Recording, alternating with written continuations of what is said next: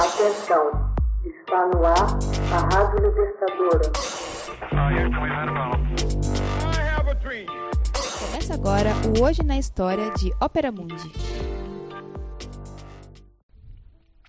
Hoje na História, 10 de dezembro de 1198. Morre o filósofo árabe Averroes, mestre na filosofia aristotélica. O célebre filósofo, astrônomo, médico e escritor árabe Averroes morre em 10 de dezembro de 1198 no Marrocos. Nascido Abul Walid Mohammed ibn Ahmed ibn Mohammed ibn Rashid em 1126, Averroes foi educado em sua cidade natal, Córdoba, Espanha. Seu pai e seu avô eram juízes de paz desempenharam importante papel na história política da Andaluzia. Dedicou-se à jurisprudência, medicina e matemática, bem como à filosofia e à teologia. Pouco antes de sua morte, o edito contra os filósofos foi revogado. Muito de seus trabalhos em lógica e metafísica foram enviados à fogueira de modo que não pôde fazer escola.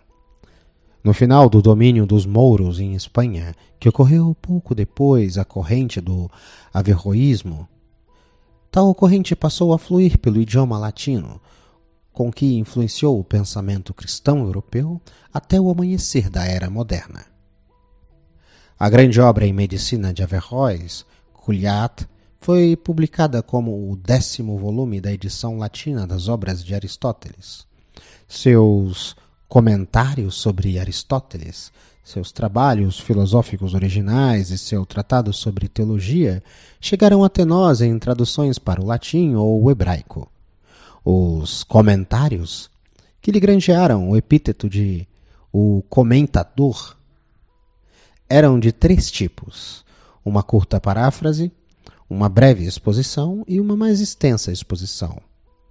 Nenhum deles tem qualquer valor para a crítica textual de Aristóteles, uma vez que Averroes, não tendo familiaridade com o grego, baseou suas reflexões sobre uma tradução muito imperfeita para o árabe do original em grego.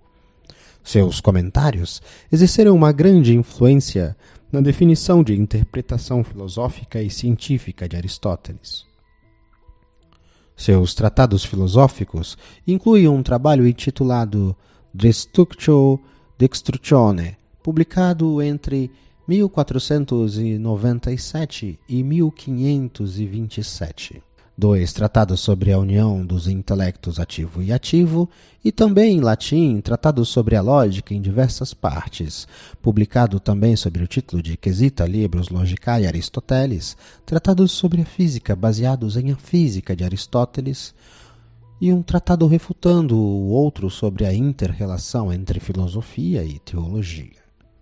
Averroes defendia o princípio da duplicidade da verdade, sustentando que a religião tem uma esfera e a filosofia outra. A religião se destina à multidão iletrada, enquanto a filosofia serve para os cultos. A religião ensina por meio de sinais e símbolos. A filosofia apresenta a própria verdade. Embora o filósofo observe que o que é verdade na teologia é falso na filosofia, não condena a educação religiosa, pois privaria as massas do único meio do qual disporiam para chegar ao conhecimento, mesmo que simbólico, da verdade. A filosofia de Averroes é o aristotelismo, matizado com o neoplatonismo. Nela encontramos a doutrina da eternidade da matéria como princípio positivo do ser.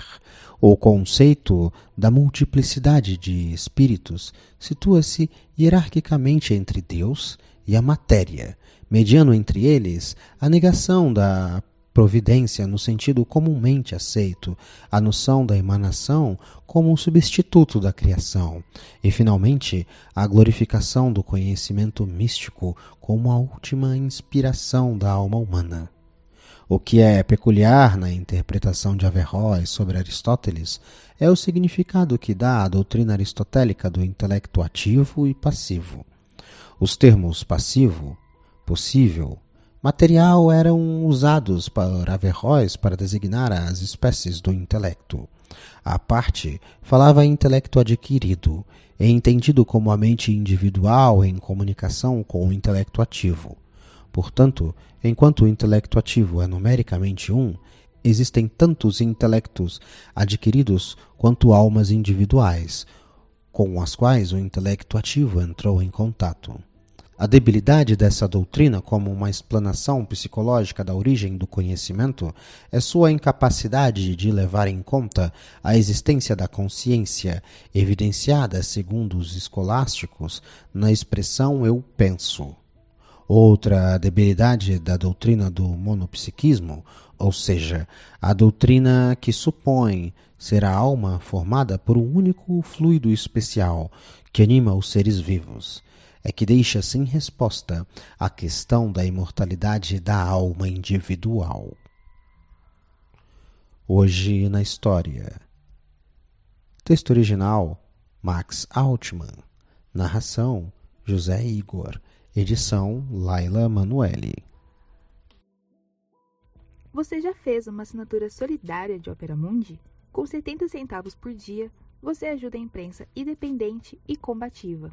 Acesse www.operamundi.com.br/apoio.